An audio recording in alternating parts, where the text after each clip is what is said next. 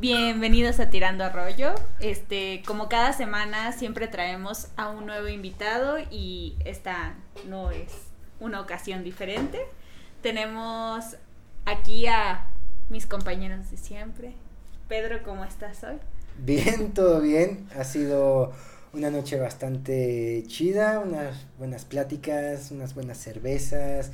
Ha sido muy, muy, muy entretenido y hemos compartido buenas ideas antes de empezar el programa.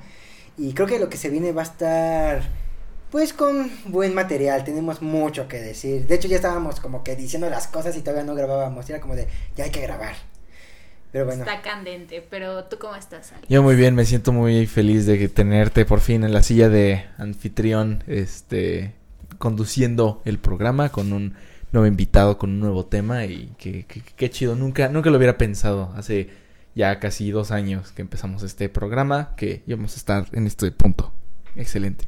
Y bueno, aquí tenemos a Javier Sierra, que también es comunicólogo, estudió específicamente producción audiovisual y se dedica como a todo esto de...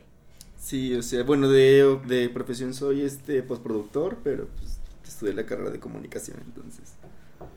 Y pues hoy, como todos los días, estamos hablando de algún tema y este el tema del día de hoy es inclusión forzada. Y más que inclusión forzada, hablar un poco de de justo cómo interviene esto dentro de los guiones de productos audiovisuales. Y, y bueno, pues no sé si quisieras comenzar o alguien quiera comentar algo antes. A mí me gustaría decir que en este programa eh, no hay que extrapolar las, la idea de inclusión forzada, es decir, no vamos a llevarlos a un matiz de, de positivo o negativo, o sea, no vamos a decir como de esto, la inclusión forzada es malvada y es mala, ni vamos a decir como de esto es lo mejor y, y así, no, no vamos a extrapolar, vamos a ser objetivos, críticos sobre si existe o no existe, pero sobre todo vamos a pues a compartir nuestras opiniones sin querer agredir a nadie de la de los oyentes. Así que esto es un espacio y claro siempre estamos un espacio seguro. Sí siempre estamos abiertos como a, sus comentarios a, todo lo que nos tengan que decir o experiencias justamente personales porque podemos decir algo aquí, pero pues a otra persona le afecta de otra forma y es completamente válido. Pero pues sí, pues vamos a empezar con este tema. Este, vamos a ponerle carnita a esto. Carnita a esto, o sea, como por, por, dónde, empezaríamos? ¿Por dónde quieres atacar? No sé si quisiera... Sí, es que es muy difícil esa parte donde dices de si existe o no existe. Desde un punto de vista yo te puedo decir como una persona morena, latina, que este sí existe y creo que ah, eh, me, va, me, va, de brayar un poco, ya escucharon mi, mi, speech antes de empezar, pero este lo voy a decir de nuevo. Eh, al final de cuentas, yo sí veo que durante un buen tiempo hubo una falta de, de representación de mi etnia, de mi este por así decirlo, nicho. No sé, a lo mejor tú sí lo pienses igual. Digo, lo digo de morena moreno. este, eh, de persona morena, persona de persona morena, persona morena, eh, de latino. Porque digo, tenemos aquí también a, a, una mujer, ¿no? Que también ella puede hablar desde su propia experiencia. También tenemos a, digo, hemos visto, eh, también está el grupo de personas LGBT de, entonces hay diferentes grupos que antes no eran representados en los medios este, audiovisuales eh, mainstream, por así decirlo, que ahora lo están de la nada explotando demasiado. Y es obvio, y se acaba de ver en este mes de junio que acaba de pasar, que era nada más por estrategia de marketing, ¿no? Hasta hace poco salió un clip de una chava que estaba haciendo un noticiero con la bandera del orgullo y simplemente la agarró y la bajó y dijo, bueno, ya, ¿no? Continuemos, ¿no? Este, porque solo es como, eh, justo dicen, el arcoiris es la nueva estrategia de marketing, el, eh, el tema de los latinos y todo es nada más una estrategia de marketing contemporánea como yo lo veo.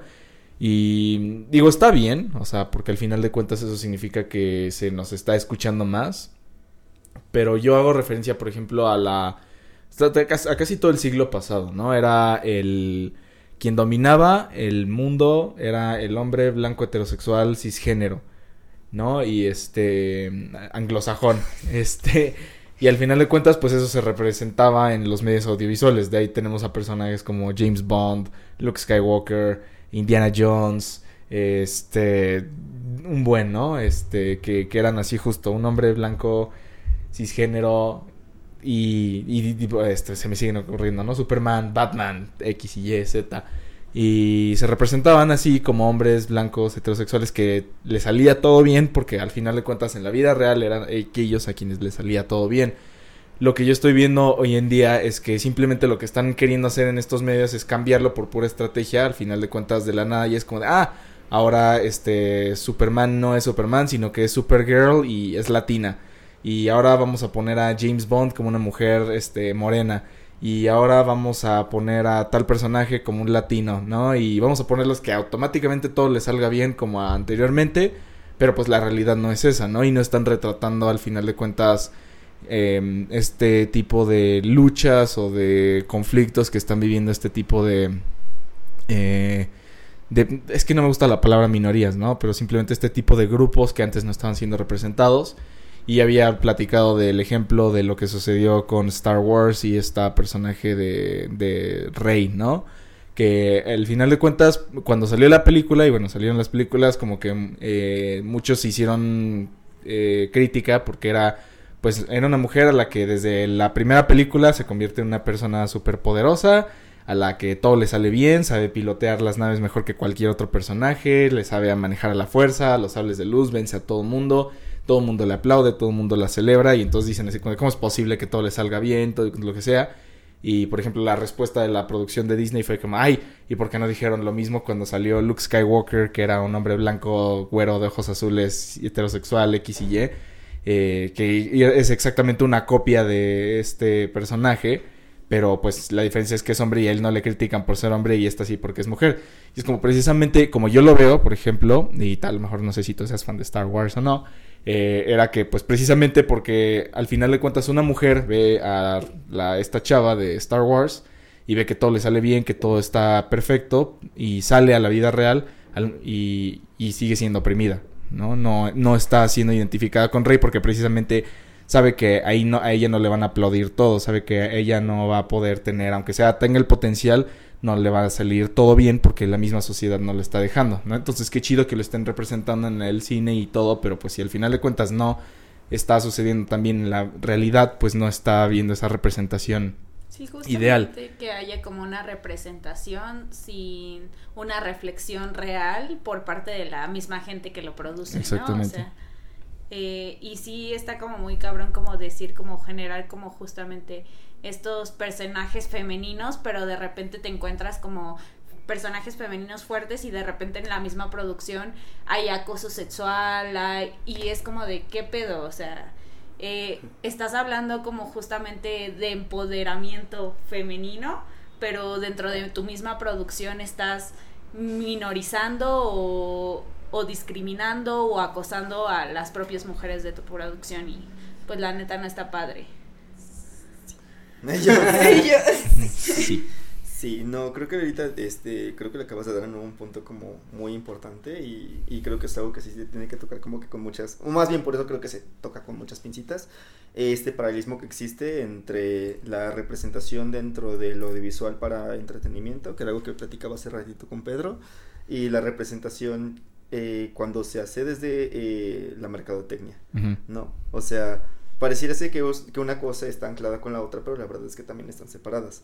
Y algo que sí es como que muy importante es ver cómo justo lo que decías antes, el arquetipo imperante era este hombre eh, fuerte, eh, que podía hacerlo todo y si no podía encontraba la manera de hacerlo y de repente los mismos atributos se le ponen a una persona, no sé, racializada o una persona de la comunidad LGBT o una mujer y es entonces cuando se rompe ese discurso del hombre fuerte. Entonces los, es, es, como muy cañón porque durante décadas ese, ese discurso ha sido eh, preponderante y de repente dices, ok, no ha cambiado, no ha cambiado, es el mismo discurso, pero ahora pongo en un personaje que antes era oprimido.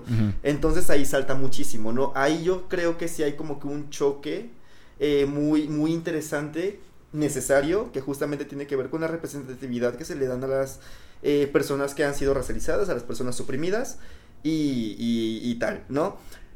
Pero también creo que es importante como que no separar, eh, más bien entender que sí es diferente, pero tampoco separar que existe un eh, nicho de mercado dentro de estas personas actualmente y que las empresas aprovechan bastante bien. Entonces, en ese sentido también entiendo muchísimo como que... Eh, no tanto que la gente se queje, la verdad yo a veces pienso que, que la gente se queje por la inclusión es, es muy pendejo, perdón que lo diga así, pero eh, tiene que ver más que nada con, con, con el choque de, de, este paradigma o del cambio de ese paradigma eh, y con la tolerancia que puedes tener ante este choque. Pero sí es importante como que también no quedarse con el, ah, bueno, todo tipo de inclusión está bien, porque muchas veces también tiene que ver con, con cómo las empresas pueden instrumentalizar estos discursos y a partir de ello generar ganancias para, para, sus, para sus marcas. Y eso es algo bastante vil, es algo bastante bajo, ¿no? Entonces es, es un tema como muy, muy cabrón desde ahí.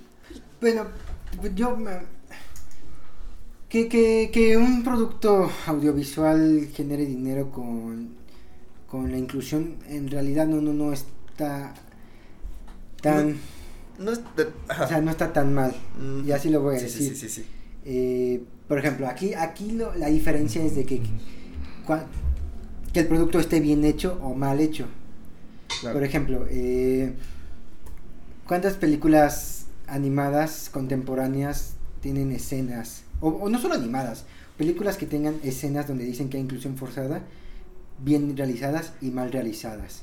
Creo que la escena, una escena que todo el mundo dice es que eso sí es inclusión bien hecha, es este, la escena de Shrek, donde las princesas se empoderan y comienzan a, agarrar valor y van y liberan a todos los personajes que estaban siendo eh, rehenes de, del príncipe, El príncipe encantador. Se ve toda la escena, eh, se da a entender como de, a ver princesa, si nosotras no actuamos, nadie va a venir a salvarnos, no va a venir un caballero de armadura azul a salvarnos, así que o somos nosotras o, o pelamos patatas, ¿no? Entonces, mucha gente aplaude esa escena, es como se siente orgánica, se siente bien hecha, se siente eh, porque narrativamente esa escena pues sí, o sea, va, va no, y tiene sentido. Va, va acorde, tiene sentido. Es como, ah, claro, son prisioneras, ah, claro, no pueden llegar alguien a liberarlas, claro, ellas son las que tienen que tomar la iniciativa de, sus, de su liberación.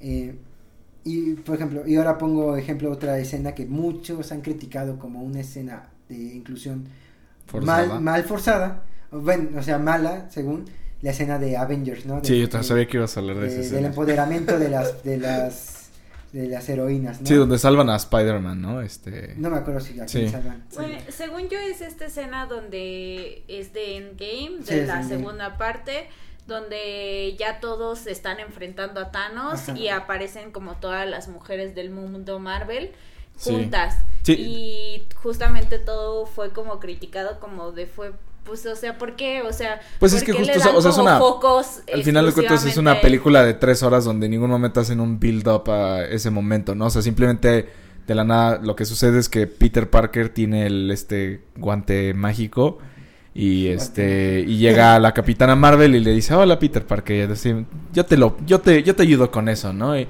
creo que alguien le dice algo como de tú no puedes porque estás sola no y de la nada dice no estás sola y llegan todas las mujeres y se ponen atrás de ella y se empiezan, empiezan a caminar hacia el villano todos con cara de, de badass, ¿no? Y, y Peter así como, oh, estoy salvado. Pero, por ejemplo, podríamos hacer antes un hincapié ahí que justamente no se trata como de... Eh, pues igual y no hay como un, un, digamos, una justificación a esta escena, pero pero eso no quiere decir como que ellas no sean en sí mujeres fuertes, o sea, porque creo que creo que lo que igual y querían resaltar con esa escena, pero mal logrado de alguna forma, es como de, pues es que hay muchas superheroínas ahí, o sea, y justamente nunca se les ha dado como esta relevancia dentro de todas estas historias de Marvel, porque siempre han sido como los superhéroes, y, y pues la verdad, de, al, de alguna forma, sí te sientes como, te sientes bien, o sea, al ver como ese tipo de escenas, como que todas están juntas, o sea, y tenía que ver como mucho con este tema de la sororidad y, y te da como cierta tranquilidad, o sea, decir como sí, me siento apoyada por otras mujeres, o sea, e, es bonito en cierta parte generar ese tipo de representación, pero entiendo como que a, algunos les genere incomodidad porque no hay un desarrollo, pero también creo que a veces mucho la incomodidad viene desde decir como de ¿por qué? O sea, ¿por, qué? ¿Por qué mujeres? Por ejemplo, yo este, en esa escena de, tan cuestionada, exacto, o sea, lo que no se critica que sean heroínas, ni se critica que estén, que estén empoderadas, y mucho menos se critica que haya eh, un niño, niña, niña que, eh, se, que se identifique con esa escena y que le guste. Eso no se critica, de hecho eso es muy válido. Y a quien le guste y quien, y quien se haya identificado con esa escena, estupendo. No, está, no hay ningún problema. Quizá lo que se critica es de que, que a nivel narrativo, ok, se dice que no había como que una justificación de, como es un Deus ex máquina que de repente todas juntas, ¿no? Claro, pues, pero... como un Deus ex máquina. Justamente no hay como eh, este vínculo que pasa en Sailor Moon, o sea, donde sí se muestra como que toda la camaradería que hay detrás. También, también, independientemente de lo narrativo, porque creo que hablar de inclusión eh, tenemos que poner el plano narrativo de la obra y el plano fuera de, que hay, de que hay personas con billete eh, financiando esta, estos productos. Claro. Y al final de cuentas, es ¿quién decide eh, que va a estar esa escena? No está el director. De hecho, se ve en el Snyder Cut que que el director no tiene el poder como para decir es que tienen que tienen que ir estas escenas tal cual, o sea, sí tiene que estar en la sala de edición, pero al final el que va a decidir es el que está poniendo el billete y el que Sí, el productor el que, le dice, ok, esto es tu película y todo, pero necesita ver una escena que tenga esto, una escena que tenga esto, y al final de cuentas todo eso lo decide. Muchas veces ni siquiera gente, lo deciden estadísticas, lo deciden métricas. Y entonces, digo, no es coincidencia nada de esto. O sea, hubo una métrica que les dijo, tiene que haber una escena donde haya todas estas mujeres juntas, tiene que haber una escena donde salgan todos agarrándose a golpes, una escena donde alguien mencione, diga, Black Lives Matter, ¿no? Este, y cosas así. O sea, es puras métricas que les dicen, esto te va a conseguir. Muchas veces incluso a lo mejor ni siquiera reacciones positivas, sino simplemente que la gente hable de la película, ¿no? O sea, ese es el tema de agarrar y... lo que platicábamos hace ratito, que realmente como lo que está muy cabrón era que, o, sea, no solamente que estos discursos cambiaran el paradigma, eh, que había sido como... Eh, normalizado durante décadas, que era justamente el hecho de que el hombre blanco y super masculino era el, héroe, eh, sino que de repente este, habían estas causas sociales, habían estas luchas sociales y que de repente se fueran, bueno, más bien estas luchas sociales fueran instrumentalizadas, ¿no? A partir de este, pues la construcción de estos discursos y que de esta forma se garantizaran más vistas o se garantizaran más ventas eso es algo como que está muy cabrón, ¿no? Y muy denso, ¿no? En este tema dentro de cómo se manejan esos discursos, cómo se manejan estas, e, esta inclusión de personajes, cómo se manejan eh, esto, este cambio de paradigma. Y es un tema... a mí personalmente se me hace como muy cabrón, ¿no? Y también por lo mismo como que tocarlo como con muchas pincitas de no solamente decir, ah, está bien o está mal, estoy de acuerdo o estoy en desacuerdo, sino que es algo complejísimo. sí, y al final de cuentas creo que, o sea, se ve forzada porque yo, como yo lo veo esa escena y digo, creo que importa más la opinión que tú ahorita acabas de dar como mujer, porque creo que era a lo mejor al final de cuentas era esa escena dedicada a mujeres y justo eran los hombres los que se iban a enojar. O sea, esa escena dijo, esto va a hacer a muchas mujeres sentirse, oh sí, fuck yeah, y muchos hombres van a enojarse y van a estar hablando de esto por décadas de esta escena, ¿no? Este, y fue el propósito y al final de cuentas eso es el problema justo de la inclusión forzada, de que dices, ok, eh, muchas veces incluso nada más lo hacen por generar esa polémica, ¿no? De decir, vamos a hacer que la gente hable de este, de este momento y yo siento que obviamente debe haber mucha debe haber muchísima más inclusión en esto en este tipo de de, de, de, historias de personajes pero a mí sí me importa por ejemplo justo como a lo mejor desde mi punto de vista de latino moreno que se involucre a la misma sociedad para hacerlo de manera correcta, no no tan solo métricas, decir, ay, esto dice que nos va a generar views y va a generar polémica. en el plano del discurso, sino que también digas, güey, hay un, hay un impacto social en esto. Ajá, sino que agarren y digan, ok, vamos a contratar, por ejemplo, a alguien del movimiento que esté, que sepa de, por ejemplo, de la inmigración de latinos de un lado a otro y la pongamos en la nueva serie de Star Wars con Diego Luna, ¿no? Este, y eso estaría más chido que simplemente un buen de gente en una sala de juntas diciendo, a ver, nuestras estadísticas nos dicen que tenemos que poner en algún momento a este Diego Luna comiendo tacos, ¿no? O este, cosas así. Y que simplemente agarren y dicen, no, a ver, este es una, este, activista, este es una escritora de que, que, habla mucho sobre el movimiento de inmigrantes latinos, vamos a ponerla y a contratarla para que nos ayude a escribir el guion de esto, esto y esto y esto y esto otro, ¿no? Y a la creación de este personaje y era moldearlo. Que justamente, bueno, eh, lo que platicábamos un poco era también como de eh, generar personajes a partir justamente desde una visión, pues sí, ¿no? Blanca, hetero, cis, masculina y a veces generas como estos personajes sin justamente cuestionarte como ajá. Y que hablábamos del caso de Glee, ¿no? De Glee justamente, ¿no? Que algo que a mí personalmente me, me, hace sentir personalmente atacado. Ay, yo, eh, yo respeto muchísimo el trabajo de este hombrecillo. Ryan Murphy. De Ryan Murphy. No sé, perdón. yo, yo, respeto muchísimo el trabajo de Ryan Murphy. Creo que Ryan Murphy ha hecho series y películas muy, muy interesantes. Bueno, ha tenido proyectos como que bastante interesantes. Eh, pero algo que a mí me pasa con Glee es que de repente eh, yo sentía que sus personajes eran más que nada una caricaturización de eh, cualquier cosa, ¿no? O sea, tenemos un personaje racializado, tenemos un personaje sello de ruedas, tenemos un personaje parte de la comunidad LGBT, pero al final de cuentas se sentía como... ¿Cómo decirlo? Como una caricaturización de cómo los heterosexuales de alguna forma nos percibían, en el caso de la persona LGBT, a nosotros, ¿no? Y que se ha, se ha reafirmado a partir de estereotipos en diferentes producciones. Y de repente, fuera de, sentirse incluyente, se sentía como bastante. Hasta cuestionable. Ajá, sí, Bastante cuestionable. Y era como de, ok, no está mal. En el caso, yo hablo específicamente del caso de En el caso de Kurt, mm, o sea, no está mal, no está mal que el personaje sea afeminado, no está mal que el personaje le guste la moda, no está mal que el personaje, ¿sabes? Eh, pero de repente es como de que, ok, sí, pero ¿qué hay de las demás variables, no? ¿Qué hay de, de la demás representatividad? Todos los personajes son como los personajes que representas ahí, porque yo la verdad lo veo bastante caricaturizado, y yo la verdad lo veo, lo veo bastante... Eh, conflictivo, en el sentido de que suena mucho a los estereotipos de cómo los heterosexuales han representado a la comunidad LGBT durante décadas y parece que no sale de ese discurso. Entonces, ahí es donde yo siento que, que, entra el debate, ahí es donde yo siento que se vuelve bastante cuestionable y...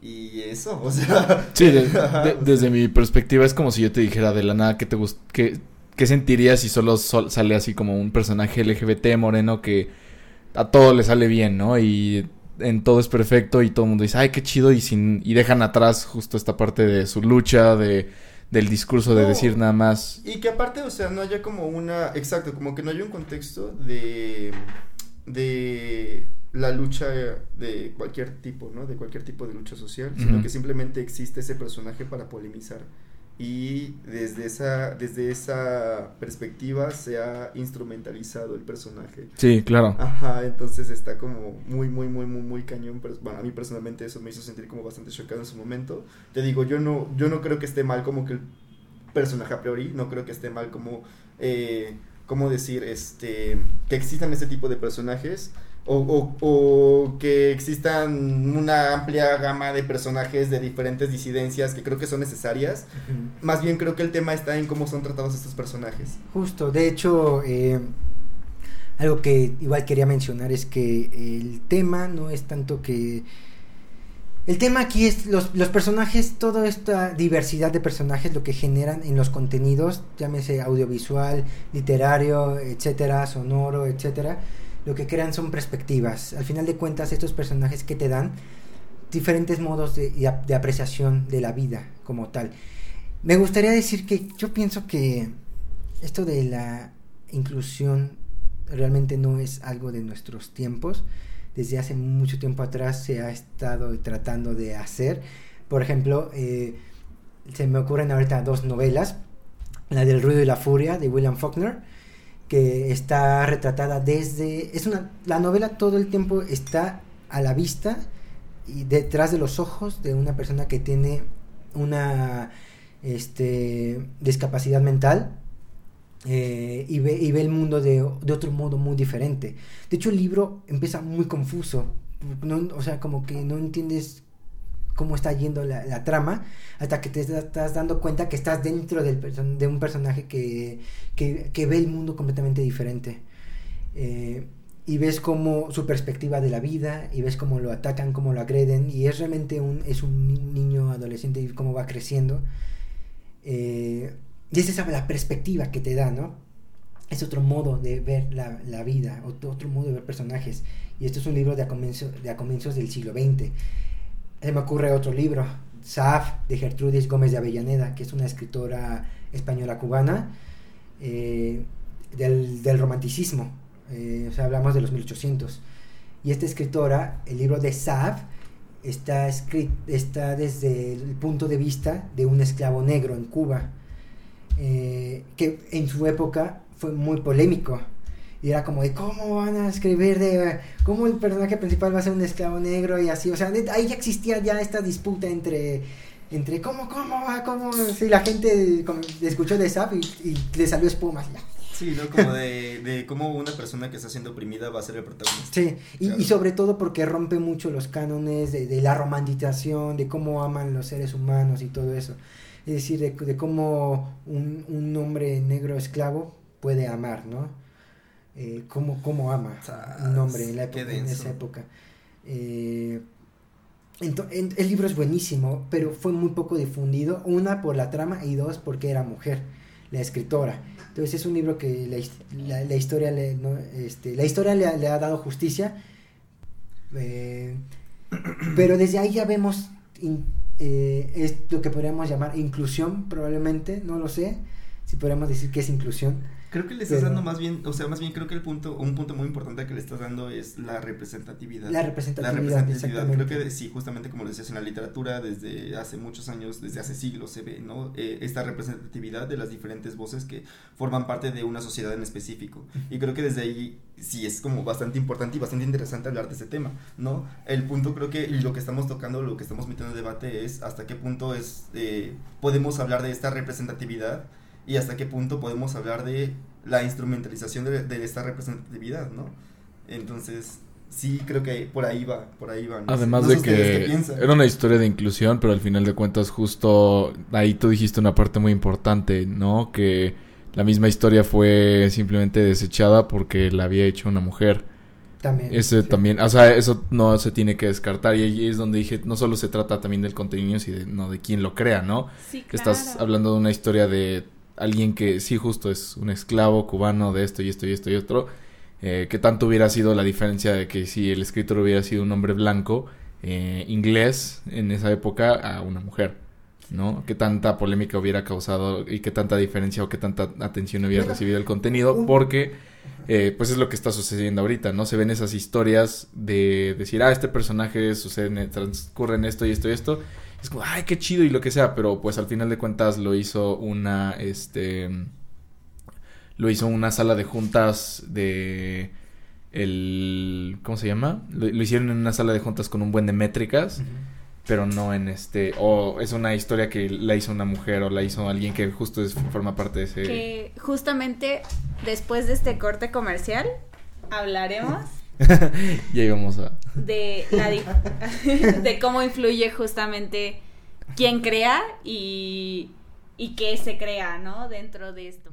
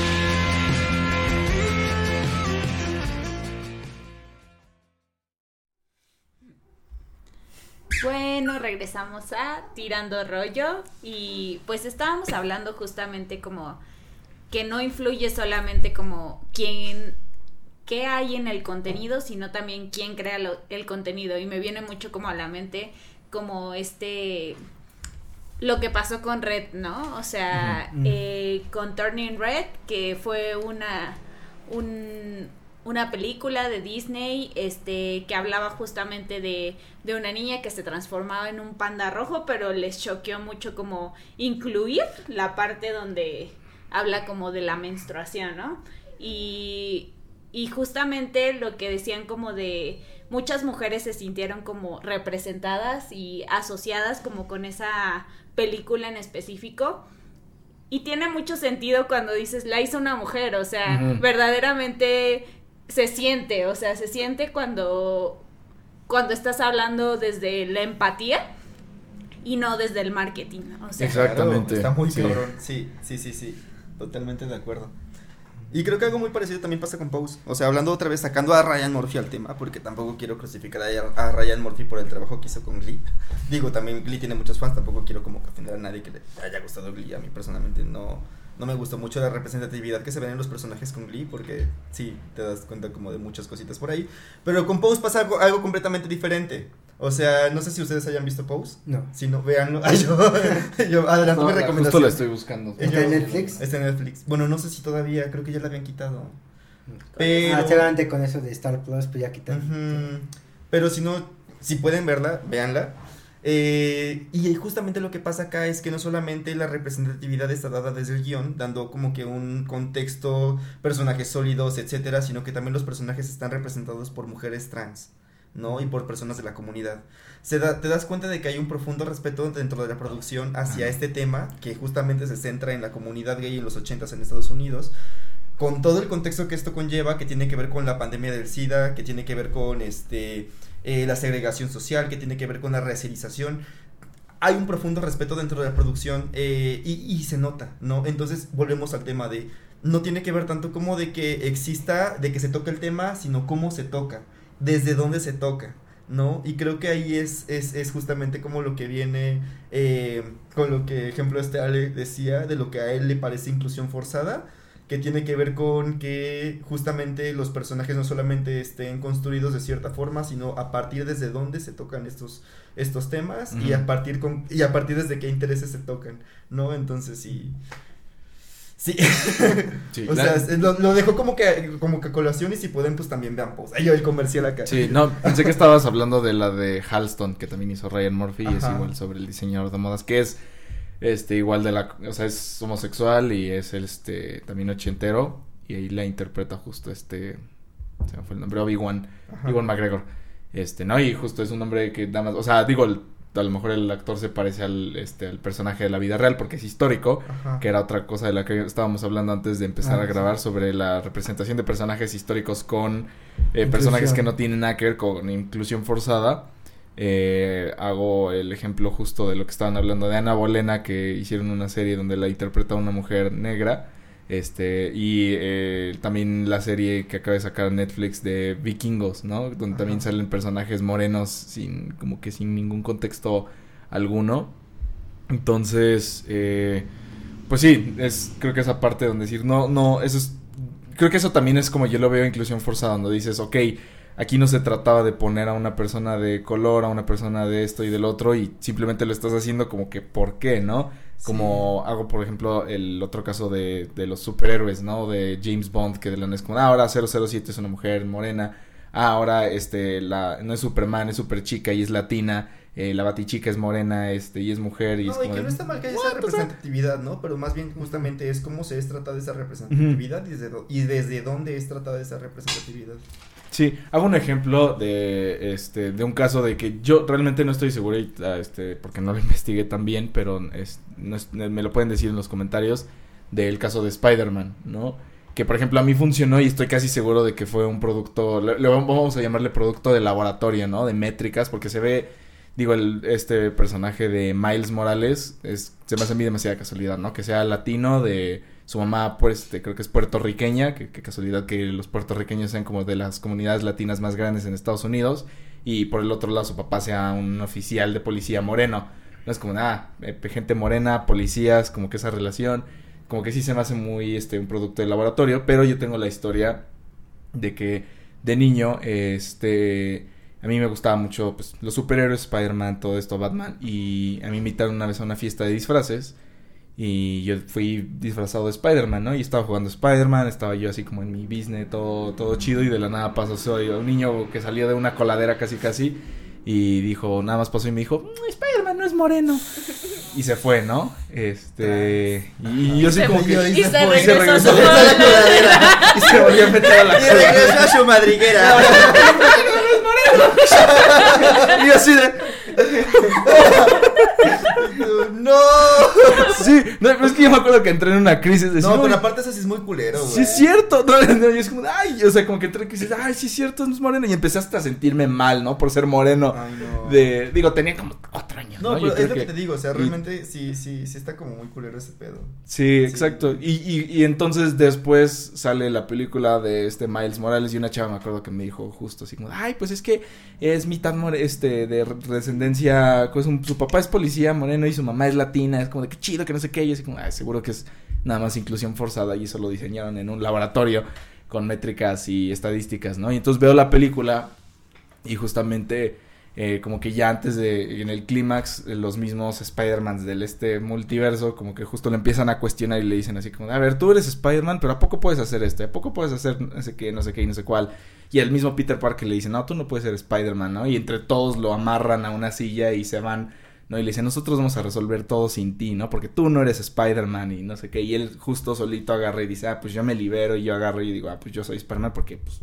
Y sí, dije, ay, qué chido, ¿no? O sea, y, y por ejemplo ahí conecté muy bien con el personaje de Miles Morales, ¿no? Porque no solo es Spider-Man, sino que es un Spider-Man moreno que tiene justo este contexto de que dice, no solo simplemente decidió ser moreno de papá, este, policía afroamericano y de mamá latina y de la nada ya soy Spider-Man y todo me sale tan chido como con Peter Parker, sino que tuvo todo ese proceso de desarrollo de personaje que con el que al final de cuentas yo me identifiqué, ¿no? No solo por mi historial que tuve de que un niño me dijo que no era Spider-Man por ser Qué- moreno y se fue a la coladera, sino porque al final de cuentas sí hubo una lucha que no fue precisamente una lucha que es la que están enfrentando estas comunidades, pero fue una lucha principalmente donde la gente le dijo tú no puedes, tú no haces esto y él mismo agarró y él solo se sacó de su hoyo, ¿no? Qué chingón. También, Qué también podría decirte que, o sea, además de que tan- esa película de Spider-Man es, es una joya, o sea, es de las mejores que ha Sí. habido de Spider-Man. Eh, pero no solamente, digamos, este, nos quedamos con Miles Morales porque sea un chico descendiente de, Exacto. de un hombre negro Sí, y no, un de chico una latino y moreno, no. Exacto. O sea, no empieza nada más ahí la historia y decir, ay, sus cualidades no se limitan a solo eso, sino Claro. vemos realmente todo un desarrollo. de Uy, un le acabas de dar otro, otro punto como súper importante que justamente tiene que ver con cómo se enuncian estos discursos, ¿no? Y que tiene que ver con el, este, no solamente que el personaje esté ahí y existe por su ascendencia o por su, por su identidad o por o su por su orientación, sexo. sino justamente como de que, cómo está construido el personaje. Y creo que justamente ahí, sí, sí, Sí, sí. sí. Entonces, ahí por, la- por las cualidades es precisamente por la cual ah, queremos a estos personajes. Eh, y, y es curioso que menciones Spider-Man porque el mismo Spider-Man, remontémonos a los años o- 80, creo que es cuando surge Spider-Man en los 80s o 70s, no, no me acuerdo exactamente, que la fandom me diga por favor en los comentarios. Lo que sí sé es que Spider-Man fue un parteaguas en la industria del cómic porque él fue eh, un rompimiento del canon de superhéroes. Es decir, que, que hacía diferente a Spider-Man a otros superhéroes. Que Spider-Man, sus cualidades no era ser un hombre alto, blanco, súper fuerteote que puede con todo. Al contrario, era un chico, era un chico y tal cual un chico, un adolescente que hace cosas de adolescentes que todavía no carbura bien el cerebro, este, y hace tonterías, pero además de que no está, no está fuerte, o sea, bueno, o sea, sí es fuerte, pero no es, no es el exagerado testosterona, músculo, al contrario, es un chico que sí está fuerte, pero sigue estando en el rango de delgado, que es, es un de- es delgado a comparación de Superman o de otros superhéroes, y además, este, ay, se me fue, este, y además, es- y además es un nerd, y además es un nerd eh, cerebrito, además. Sí, claro. Entonces, es- está rompe, cuando, entonces cuando sale Spider-Man, Spider-Man está rompiendo ese estereotipo de, de cómo debe ser un superhéroe. Y de hecho, al principio Spider-Man, eh, la industria del cómic no lo quería sacar porque precisamente no era lo que el mercado vendía. Era como de, no, es que necesitamos que sea fuerte, necesitamos que sea, porque eh, los superiores deben ser fuertes, grandes y envalentonados, ¿no? Llenos de testosterona. Y Spider-Man, no, Spider-Man este, muchas veces tiene miedo incluso, o sea, y, y el modo de, de, ocultar su miedo es haciendo comentarios graciosos.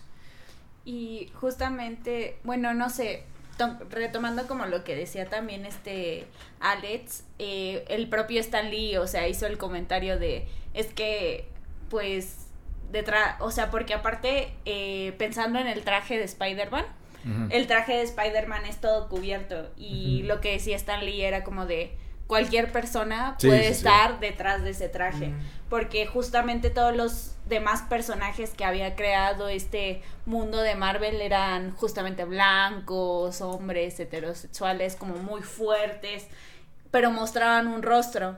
Y Spider-Man al tener como esta máscara podía ver cualquier persona atrás y y justamente ese discurso sí, o sea, sí como que da mucho poder como de decir, cualquiera puede ser Spider-Man, como Barbie, ¿no? como Barbie, puede ser cualquier cosa. Lo mismo, habían hecho. Ser, chica. Lo mismo yo me acuerdo que por eso, por ejemplo, me gustaba mucho el personaje de el jefe maestro en Halo, porque lo mismo, era la misma intención mm, de que nunca mostraban quién estaba detrás del casco, porque pues, cualquiera puede estar atrás, o sea, es, es el jugador el que está atrás del casco. Es, eso, es, eso es una ideología muy chida de decir, pues no importa, ¿no? No importa si es esto, Por eso la serie lo arruinó poniéndole rostro al jefe maestro. De un hombre blanco pelón. Es, el jefe maestro tiene rostro. No, sí, sí, sí, le pusieron el de uno hombre blanco de ojo azul y es como de, what, o sea... Sí, como, como, como, ahí es cuando vemos como unas, como las eso sí fue inclusión forzada, chica. eso, sí. eso, sí. fue inclusión forzada. Ay, no, qué horror. Pero justamente eh, la idea de, de, de, los superiores, por ejemplo, eh, hace poco veía un video que decía que, que de inclusión, que decía, es que la inclusión pues es la perspectiva de las cualidades de otros personajes fuera de lo convencional y fuera de lo que está saturado en el mercado y lo que está saturando todo. Entonces decía, eh, por ejemplo, ahorita los superhéroes, pues hubo un tiempo en el que era tenía que ser este modelo, este prototipo, y, es como, y ya se contó esa historia muchas veces, ahora se te quiere contar de otras maneras. Y después de cómo se cuenta ahorita, el día de mañana también va a ser ya, va a estar saturado quizá y se tendrá que contar de otra manera. Eh, me trae el caso el ejemplo de los X-Men, por ejemplo. X-Men fue un pues una serie de personajes que en su tiempo representaba a las disidencias. a, los marginados a los perseguidos a los que no encajan en la sociedad.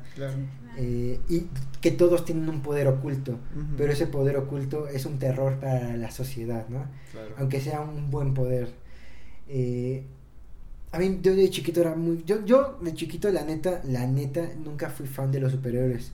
Nunca crecí siendo fan de superhéroes. No, no, crecí siendo fan de Batman. No crecí siendo fan de Spider-Man ni de Superman. Solo, solo fui fan de X-Men. Cuando vi las películas y vi videojuegos y cómics, dije, wow, me, me, me encanta X-Men. Pero a mí, a mí me gustó mucho X-Men porque X-Men.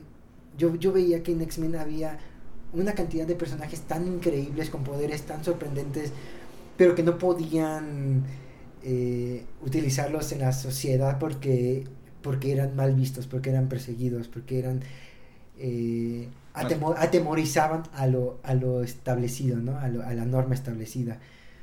Entonces yo dije, wow, X-Men está rotísimo, me encanta. No, y que también viven como marginados. O sea, básicamente el, eh, la Academia de los X-Men es un refugio. Sí, exacto. Es un gueto. Bueno, no es un gueto. Eso suena muy feo, sí, creo que No, aparte de que aparentemente viven bastante bien, pero sí es un refugio. Si no existiera, si no existiera ese, esa Academia de los X-Men, ellos de hecho, estarían siendo los, los mutantes que viven lejos de la academia de los X-Men son marginados. Sí, se terminan hasta convirtiendo en villanos y en cosas así, pero simplemente porque hay gente que no recibe No, y lo cabrón de esto es que justamente te muestran que la sociedad es quien los convierte en villanos. Exacto, sí, pues de eso, de, hecho eso se trataba este Magneto, ¿no? Que al final de cuentas, pues él es un sobreviviente del holocausto que precisamente dice fuck la humanidad, ¿no? O sea, no, no. no se merecen vivir. ¿Qué tan qué tan cabrón puede quedar su mente si sobrevivió al holocausto, ¿no? Pero... Eh, Pero sí, justo, bueno, antes de como llegar a ese tema, tocaban justamente algo como de qué tan necesario es como exaltar, como exaltar, ah. como este aspecto como de, ah, eh, soy una mujer, ah, soy una, eh, un, ¿cómo se llama? Alguien que pertenece a la comunidad LGBT o soy una persona racializada y justamente no concentrarte como en, en sus cualidades, en sus cualidades o en generar una narrativa a partir de eso, ¿no? Este, y bueno, yo ponía como, pondría como ejemplo, eh, una serie que está estuvo muy de moda en su momento que fue Euforia y Euforia eh, tiene un personaje pues eh, trans, ¿no? Sí. es una mujer trans es una mujer trans pero nunca te cuestionas como de es una mujer trans, o sea. Sí, de hecho, eh, eh, en el eh, primer lo menos importante.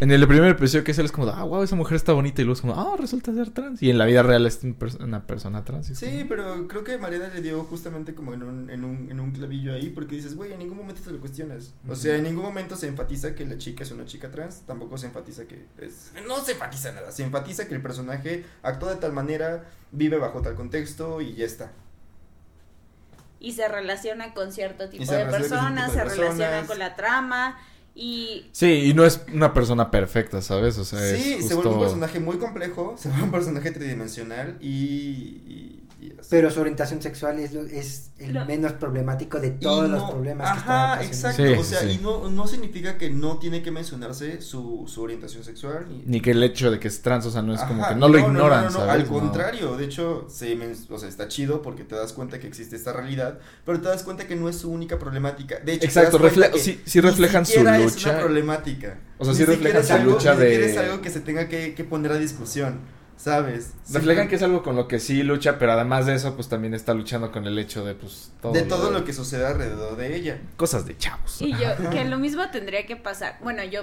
pienso yo que tendría que pasar con el beso de Buzz Lightyear. O sea, lo menos importante es que dos mujeres se besen en, en esa película sino como todo lo demás, o sea, todo lo demás que está pasando alrededor de la película, o sea, eso solo es algo que llegas, besas a tu familia y, ya. Aparte, son personajes que son secundarios, chicos. Ni siquiera se profundicen los personajes. de, hecho, y ocurre en los primeros minutos de la película. O sea, fue como. Y no le dan. Ajá. Sí, exacto. La, la trama de Lightyear no gira en torno a ese beso. Y volvemos a lo mismo de que a veces se utiliza ese recurso para polemizar. Y es entonces cuando. A mí personalmente me da conflicto. Me da conflicto cuando un personaje eh, ni siquiera se, se, se toma la molestia de que se le construya algo sino que simplemente es como de que, ah, este, es gay, ah, es racializada.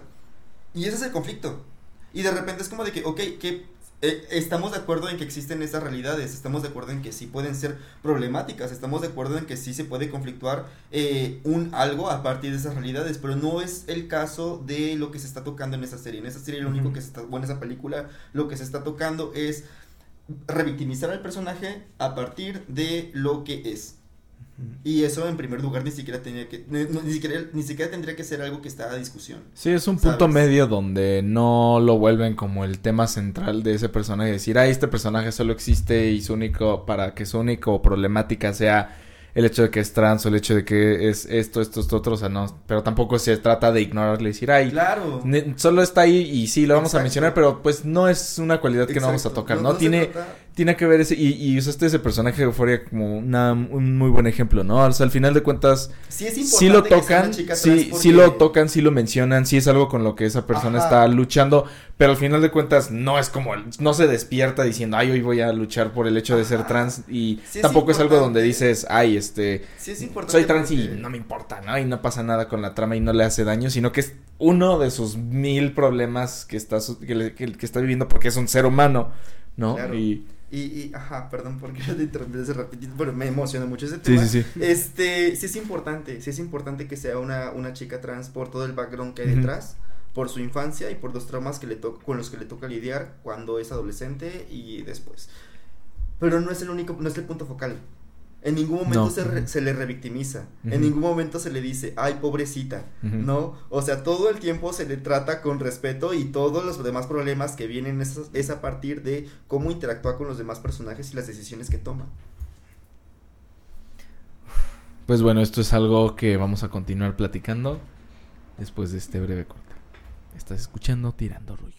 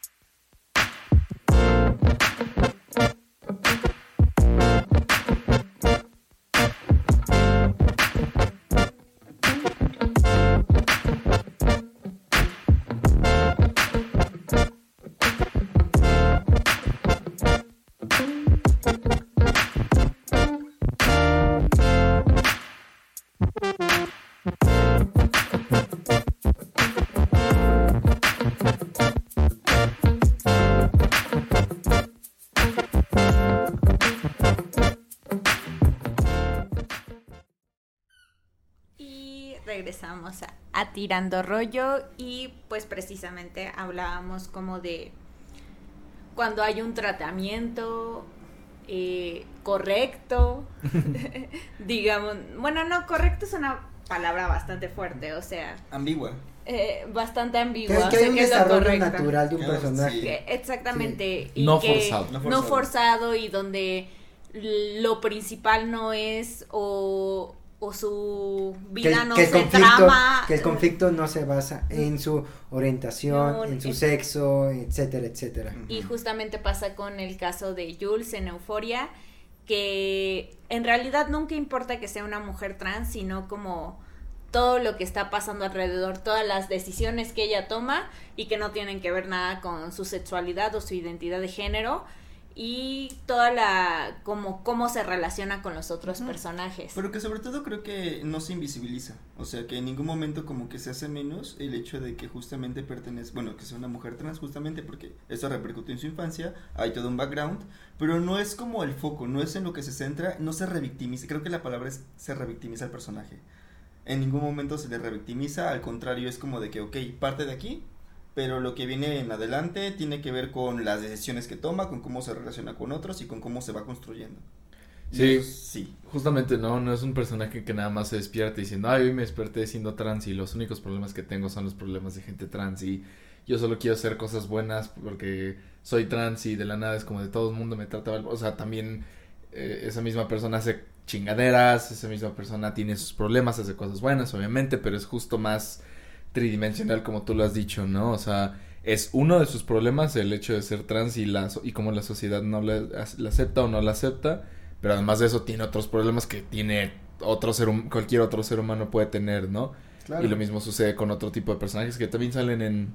Y que justamente eso hace, hace visibles estos personajes y creo que no voy a sonar bastante redundante pero pues no se les revictimiza de ninguna forma al contrario justo como que se les da esa esa visibilidad sin caer en vamos a volver a este personaje un mártir no son mártires exacto, yo iba a decir eso me, me, sacaste las palabras.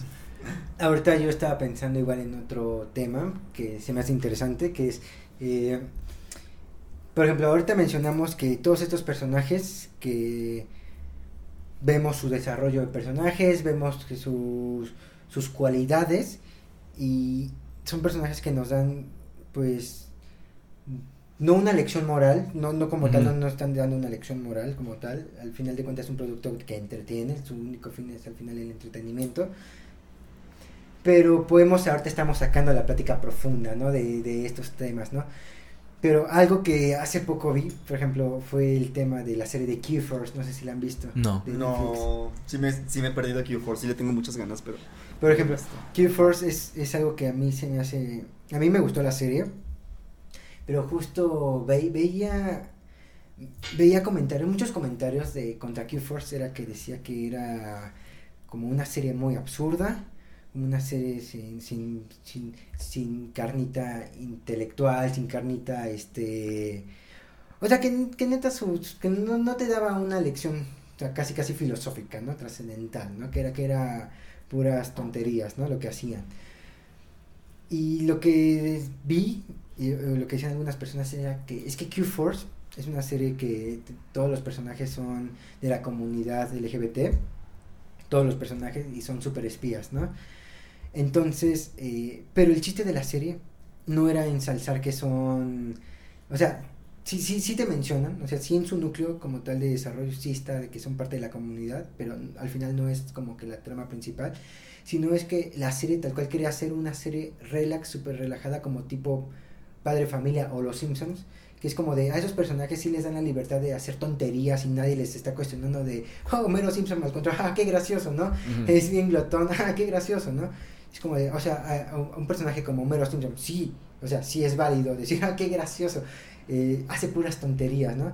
Pero cuando hacemos una serie donde los personajes también hacen eh, cosas graciosas, tonterías sin en un contexto muy trascendental. No estoy diciendo que los Simpsons no sean trascendentales, ojo, porque es una serie muy chida. Yo soy no estoy diciendo eso, cabe destacar. Yo también estoy aquí Solo estoy diciendo mi que pistola, hay, hay, episodios donde Homero Simpson sí se pasa de tonto. Sí, sí, sí. Sí se pasa de tonto. Que es parte del punto, ¿no? Que es, parte, que es parte del punto, ¿no? Eh, y, pero nadie se queja de eso, o sea, nadie dice nada de eso. Sí, ¿no? sí, sí, sí. Pero de repente quieres sacar una serie LGBT donde neta lo que menos la serie lo que menos quiere es decirte, eh, eh, ama a estos personajes por ser LGBT y, neta aprende de ellos porque sean LGBT. No, no, es como de, esta serie solamente quiere, es para que te relajes un día estresado, que quieras relajarte, que no que, que quieras desconectarte de tu de tu día a día ve esta serie de, de homosexuales que son que, son ahorita hablando todo el derecho de, que, tienen todo el derecho de hacer ese tipo de series.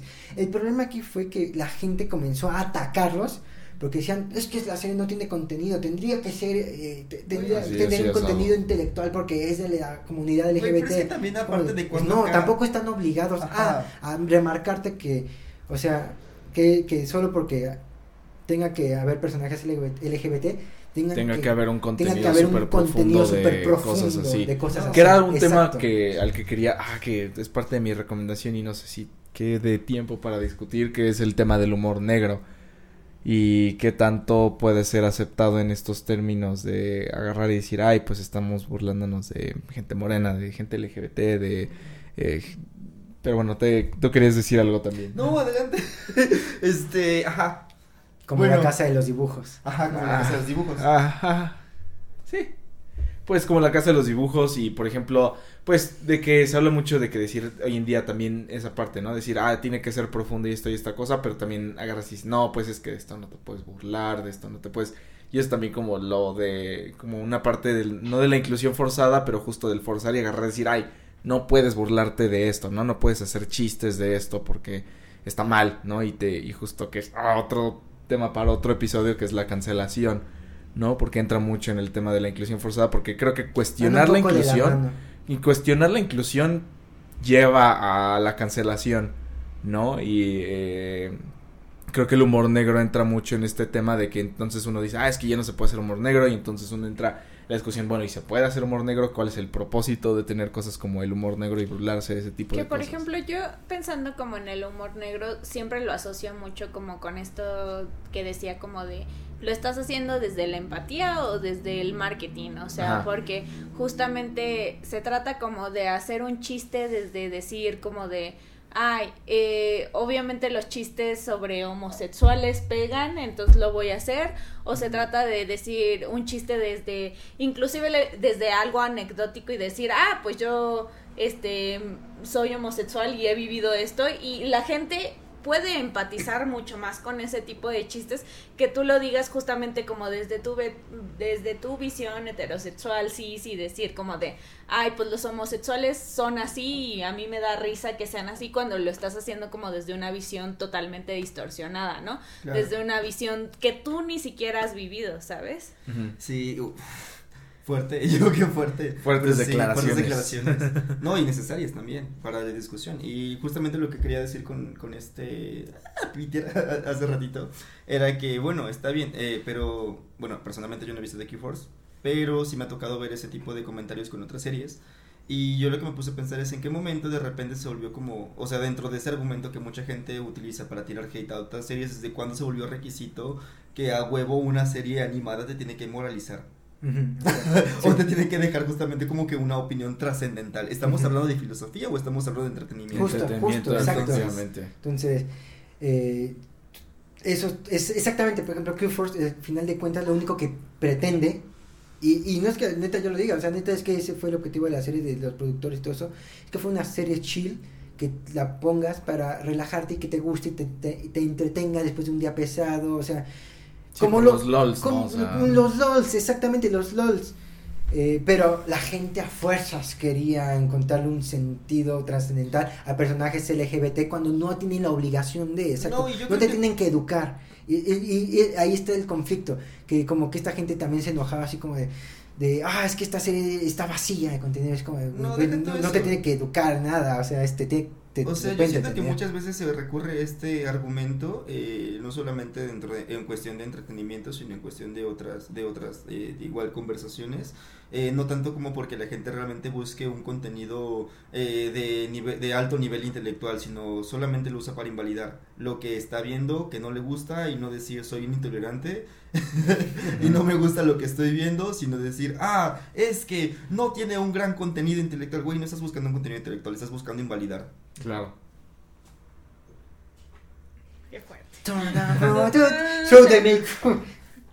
Pero sí, o sea, verdaderamente creo que es un tema que tiene bastantes aristas, que viene como justamente desde quién lo hace, cómo lo hace, cómo trata el guion, este, y también aquí viene la parte como de las audiencias, ¿no? O sea, cómo están recibiendo estas audiencias y si lo están recibiendo justamente desde decir, es que esto no existe o, o verdaderamente decir, es que no tiene sentido que esté ahí, o sea, que era como lo que decían como en, el caso de Ana Bolena, pero a veces sí viene mucho desde esta parte de decir, no, pues es que como, ¿por qué metes, no sé, eh, una persona de la comunidad LGBT, ¿por qué metes un negro? O sea, como si justamente todas estas realidades no existieran y no se trata de eso, o sea, al final del día, bueno, leyendo algunos artículos, pues justamente dice, pues no es representación forzada porque, o sea, al, en la realidad eso existe, o sea, ya como tú quieras tratarlo y quieras volver un personaje caricaturizado a, a tu personaje o lo quieras usar para eh, hacer una campaña de, que tú incluyes eh, estas comunidades, o sea, pues ya es otra cosa, ¿no? Es otra cosa muy diferente. Muy diferente. Muy, diferente. Muy, fuerte. Ay. Qué fuerte todo. Ahorita me quedé reflexionando también un poco tu pregunta sobre el humor negro en las series y recuerdo que un día platicando con con una amiga que tenemos en común, con Gaby. Ajá. Eh, Gaby Chile. Sí. Eh, eh, pues al final de cuentas, el humor negro sirve mucho como, como un proceso de catarsis también. Sobre todo, creo que nosotros como amigos, luego, por ejemplo, por ejemplo, este, tú, tú ahorita en el programa, por ejemplo, mencionas o sea, tú inconscientemente o no sé conscientemente mencionas así como de eh, yo un chico moreno de Latinoamérica, pues ese chiste es un es catártico al final de cuentas. Sí, y podría catalogarse como un poco ácido y un poco humor negro, pero al final, pero se entiende el contexto de por qué se está diciendo. O sea, no estamos, tú no estás ofendiendo a nadie de, a ningún moreno de Latinoamérica, claramente. O sea, es como un proceso de catarsis porque sabemos cómo es la realidad, ¿no? Sabemos cómo la realidad ah, de que hay mucha discriminación, de que hay racismo y el chiste se cuenta solo, así, o sea, no hay que explicarlo realmente y no es ofensivo. El problema sería cuando un niño rico, rich kid, eh, blanco, comience a reírse de todos los que, de todos los que quieren escapar de Latinoamérica, ¿no? Así, eh, él viéndolo desde su privilegio, así como, yo me quiero ir a Londres y acá, jiji, jajaja, sáquenme de Latinoamérica, pero me voy a ir a estudiar una de las mejores universidades. A realmente a gente que está escapando de Latinoamérica buscando oportunidades de vida porque se están muriendo. O sea, hay una gran diferencia en esos comentarios. Y pues bueno, no, no sé, tiene un que no veo una serie de humor negro contemporánea, no sé si aún se hagan. Sí, sí, sí, de hecho es parte de mi recomendación. Tiene, tiene, mucho que no veo una serie, creo que la última serie que he estado viendo de humor negro ha sido La Casa de los Dibujos. Muy buena serie. Muy buena y es que sí es, muy, sí es muy buena serie, la verdad, o sea, a pesar de que es todo Muy lo malo, todo es, es todo lo malo, pero tiene un objetivo muy claro. o sea, No, y que además es una serie que no se toma en serio a sí misma, que creo que es lo Sí. más valioso. E Incluso hay un capítulo en donde ponen a, a, este, ¿cómo se llama? El productor ejecutivo de la Casa de los Dibujos y que es todo, todo, todo lo, ¿cómo decirlo? Lo que podría ser parte de una, bueno, no, no decir minoría, porque la verdad es bastante arbitrario decir minoría, pero sí como decir es parte de, no sé, comunidades, este, eh, se me acaba de ir la palabra, eh, eh, eh, ¿Pero qué personaje? ¿El productor? Ajá. ¿El judío? Sí, Pero que es, judía. ajá, ¿cómo se llama? ¿Cómo se llama? Oprimidas, que son todas las comunidades oprimidas y de repente En es una como- sola En persona. una sola persona. Ajá. No, no, pero no es el productor, es, ¿Qué es un crítico. Es un crítico, es un crítico, sí. sí. es un crítico, porque el productor era el productor judío, Sí. ya me acordé. Ajá. Es un Entonces, crítico. ajá. El productor judío. Ajá, entonces, cuenta, ajá. Entonces, justamente como que el crítico era todos sus personajes. Bueno, también tenemos a productor judío. Y es una serie que no se toma en serio. Entonces, pues, es bastante. Eh, No Sí. solamente es chistoso, sino que realmente te das cuenta de que hay como que todo un. todo un discurso bien pensado detrás de ello. Está cabrón. Sí, bueno, buena recomendación, gran recomendación la casa de los dibujos. puede. Pues, Bueno, yo no lo había dicho así, eso de ser moreno de Latinoamérica, no lo había dicho como un chiste, pero este... Para mí era Eh, algo serio. yo- Y tú yo lo sí ves- lo- Y tú lo ves como un chiste. Yo sí lo decía como de... yo- Pues es que eso es lo que soy, ¿no? Este... En ningún momento me estaba riendo, me ves riéndome, pero me ves riéndome. Ah, Lo dije con una sonrisa, pero es porque hay cámaras. Estás despedido. Bueno, pues sí. vamos. Qué fuerte. Pero, pues sí, yo creo que iríamos como cerrando este tema justamente con este comentario que, pues no se trata como de, o sea, de que no, no exista ni de que a fuerzas lo quiera, como quieran que existan esos personajes ahí, sino como de, justamente haya un tratamiento previo en el guion, en la narrativa, en, en todo esto y que no se centre solamente como en, en decir, ah, sí, soy gay, soy mujer, soy, soy una persona racializada, soy y, y pertenezco y, y esto me va a generar números. O sea, creo que va más allá, o sea, de generar nuevos contenidos donde la gente se sienta verdaderamente representada. Claro, y que sobre todo se haga desde el respeto y desde la empatía. Creo que por ahí va. Pero pues no sé, si quieran comentar como algo antes. Creo que por esta noche ya. Ya, ya dije los comentarios que tenía que decir en la mesa. Ahorita no. no- Sí, yo, yo nada más cierro de que creo que considero la inclusión forzada el meter estas minorías, y lo digo entre comillas, sin entender el contexto de dónde vienen y solo ponerlas porque son una buena estrategia en marketing. Y la otra inclusión que sí debería ser la que existe es donde sí se toma en cuenta, pero no es únicamente la única, el único factor donde está, de donde está saliendo. Entonces, sí, con eso cierro. Pues como cada programa, pues siempre cerramos como con alguna recomendación, con eh, ya sea programa, libro, película, que quieran como agregar con referencia a esta temática. Entonces no sé si quieras como tú empezar. Ah, yo ya lo ser. adelanté, chica. Pose, si pueden, vean Pose. Recomendación 10 de 10. ¿Alguna otra? O así. O así. Con eso. Me dejaste en curva.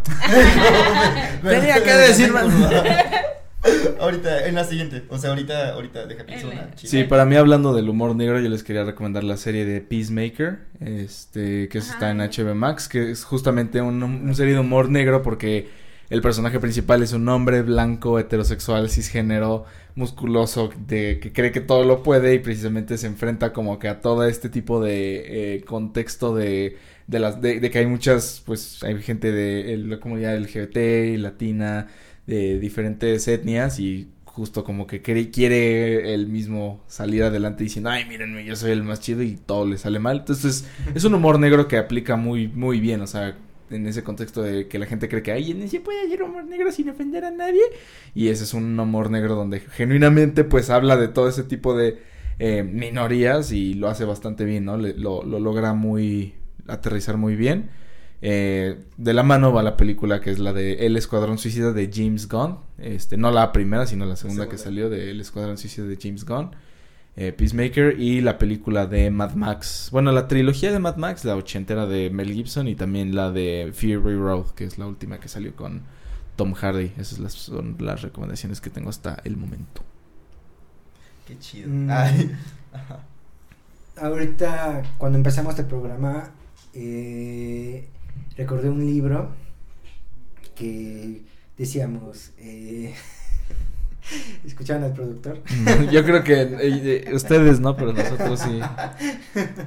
Te, vamos a dar un micrófono en algún momento, Roger. algún día. que, decíamos, hay una obra que se llama El corazón de las, de las tinieblas, de Joseph Conrad Ah, que... ¡Oh! Y acabas de... justo estaba viendo el documental de Apocalypse Now porque está basado en, en, esa, en, ese libro. Sí, sí, sí. No sabía. Ahorita platicamos eso, pero... Qué, coincidencia. Entonces, eh, este libro es, está muy, muy chido.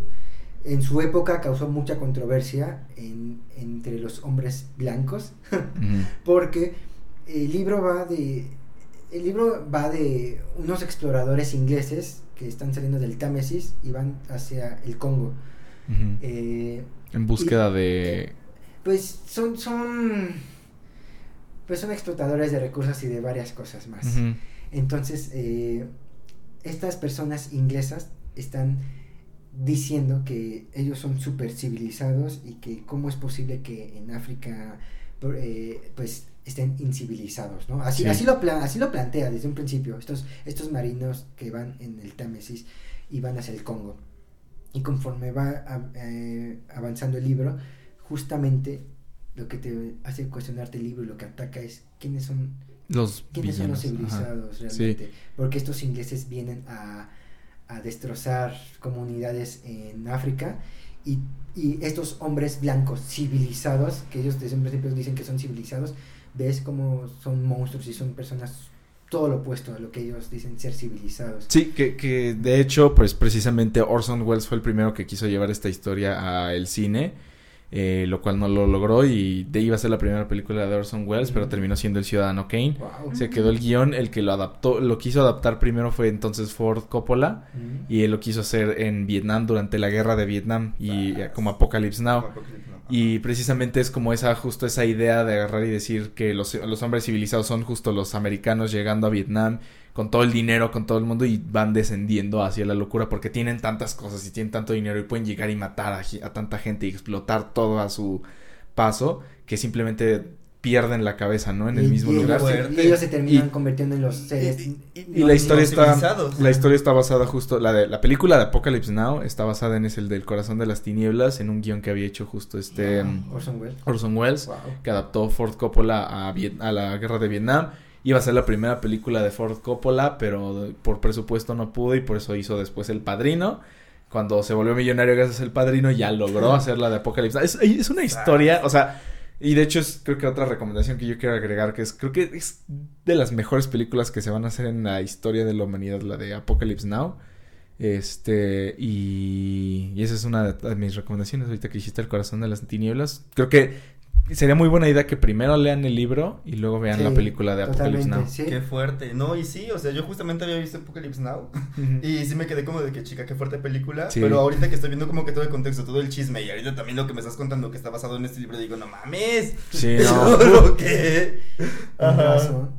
qué fuerte. Ajá. Para, concluir, pues este libro fue muy criticado en, entre los círculos blancos porque en Inglaterra, Joseph Conrad creo que es inglés y, justamente como que la crítica y, los hombres blancos le decían como de, es que cómo te atreves a decir que no somos civilizados, o sea, nosotros los ingleses sí somos civilizados, ¿no? Y, y pues ese libro fue un parteaguas, como diciendo puñetazos de realidad, es como, dejen de mentir, ustedes no son civilizados, nadie es civilizado, pero menos ustedes ingleses que saben, saben lo que han hecho ustedes ingleses, es como de todo, todo lo, todas las atrocidades y crímenes que han hecho en el mundo por su civilización ese libro, leanlo, creo que te da un panorama diferente de las realidades, de, las realidades, de, de esto que estamos hablando como conclusión de, de estas inclusiones son para darle a la narrativa y a lo audiovisual y en general a... Ay, se me fue la palabra. A, pues al entretenimiento. Al entretenimiento pues darle otras visiones, otras cosmovisiones. Es eso.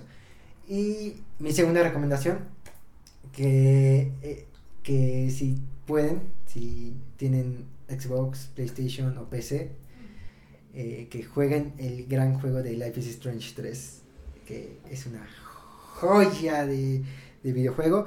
hace tiempo recomendé el 1, en un episodio de Tirando Rollo recomendé el 1, ahora recomiendo el 3.